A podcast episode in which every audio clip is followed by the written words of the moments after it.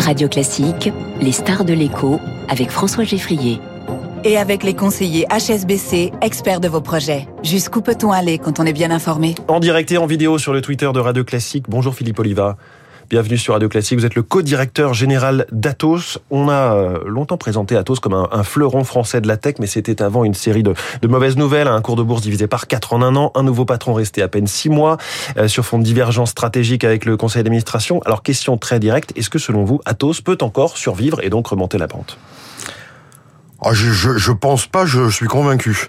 Euh, je suis convaincu qu'on a une très forte capacité d'innovation, on a des facteurs de différenciation qui sont très très très importants, tant d'un point de vue technologique que d'un point de vue service, et qu'aujourd'hui on a effectivement ce plan de transformation tel qu'on l'a évoqué euh, euh, le 14 juin lors du Capital Market Day, avec une des marges de progression qui sont très conséquentes et qu'on a déjà délivrées, puisqu'on a vu euh, une restauration de la marge opérationnelle, une restauration, euh, une restauration effectivement euh, de la croissance, puisqu'on avait démarré à moins 9% et mmh. on est maintenant quasiment stable. vous êtes déjà en train d'aller mieux, c'est ce que vous nous dites. Oui, on va, on va déjà, on va déjà beaucoup mieux. Il nous reste du chemin à faire. Hein. C'est, c'est, c'est une entreprise conséquente, importante, qui évolue sur des sujets complexes. Donc ça nécessite une opérationnalisation forte, mais oui, on est sur la bonne trajectoire. Et surtout, il y a cette scission des activités qui se prépare. Alors, quand est-ce qu'elle sera effective? Est-ce que c'est l'été prochain? Est-ce que c'est dans un an?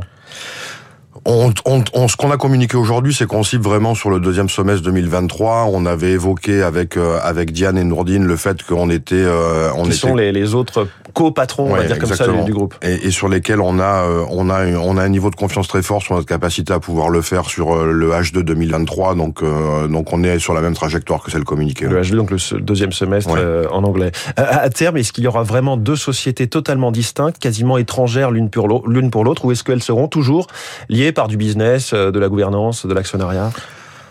On sera lié par de la par de l'actionnariat au départ puisque juste au départ euh, l'activité de Tech Foundation aura 30% du périmètre d'Evidian. Mmh. On a par la suite, bien évidemment, des relations commerciales qui resteront existantes. Ouais. Et ce sera. Qu'est-ce que vous répondez à ceux qui imaginent ou qui craignent que ce soit un démantèlement?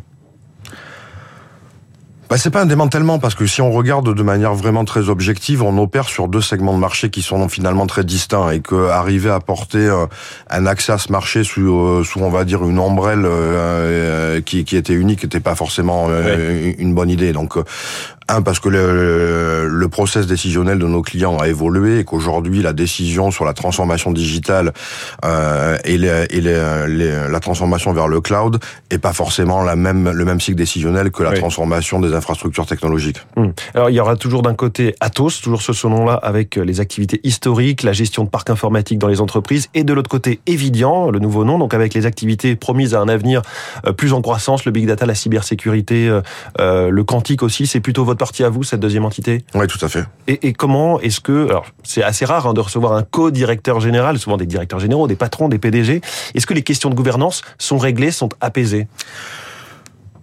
Bah, la gouvernance, la, gouvernance, bien évidemment, on a, euh, ce qu'on a voulu faire, c'est aussi donner de la transparence à la fois à nos investisseurs, à nos actionnaires, mais également surtout à nos employés, puisqu'il fallait véritablement qu'on arrive à définir des chemins et des stratégies opérationnelles et industrielles qui soient bien en ligne euh, et qu'on puisse communiquer sur chacun des périmètres. Donc euh, aujourd'hui, la gouvernance, on, j'ai pas de problème de gouvernance, on s'entend très bien et avec Diane et avec Nourdine, on est très focalisé sur le plan opérationnel et, et on est plutôt satisfait des progrès qu'on réalise. Alors parlons justement de l'opérationnel de vos différents métiers, Philippe Oliva. Euh, il y a notamment les supercalculateurs.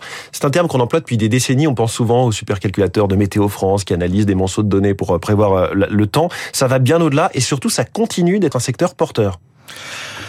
Ça continue d'être un secteur porteur, alors qui est assez particulier parce que c'est très peu de transactions, mais avec des gros volumes financiers. Euh, donc, euh, donc c'est forcément les investisseurs sont pas toujours très fans de, de, de ces aspects extrêmement cycliques. Mais aujourd'hui, par exemple, sur la sur l'Europe, on a gagné euh, six dossiers sur les huit qui ont été en consultation publique. Malgré le fait que je sois encore en compétition avec des Américains et des, euh, et des entreprises chinoises. Mais toujours est-il qu'on montre un facteur de différenciation qui est important. Euh, cette activité va continuer de croître, les besoins sont exponentiels. Il faut, euh, on est désormais sur une roadmap ce qu'on mmh. appelle les exascales, c'est-à-dire un milliard de milliards de transactions par seconde. Ça fait beaucoup de zéros. Ça fait beaucoup de zéros. C'est pas forcément, c'est difficile à matérialiser, mais mais mais c'est très important pour le calcul scientifique, c'est très important pour la recherche. C'est effectivement. Vous venez de livrer le quatrième plus puissant supercalculateur au monde à un centre de recherche italien. Ouais, je suis ravi que vous le mentionnez parce que c'est une immense fierté pour le groupe, c'est une immense fierté pour les équipes et ce qui montre qu'on a effectivement ce savoir-faire unique euh, qui nous positionne extrêmement bien sur l'avenir. Vous parliez euh, des États-Unis et de la Chine comme de vos concurrents. Qu'est-ce que vous pensez des débats actuels sur le protectionnisme de ces deux pays, sur les subventions qu'ils accordent massivement à leurs industries? Est-ce qu'il faut faire pareil finalement? C'est la question. Hein.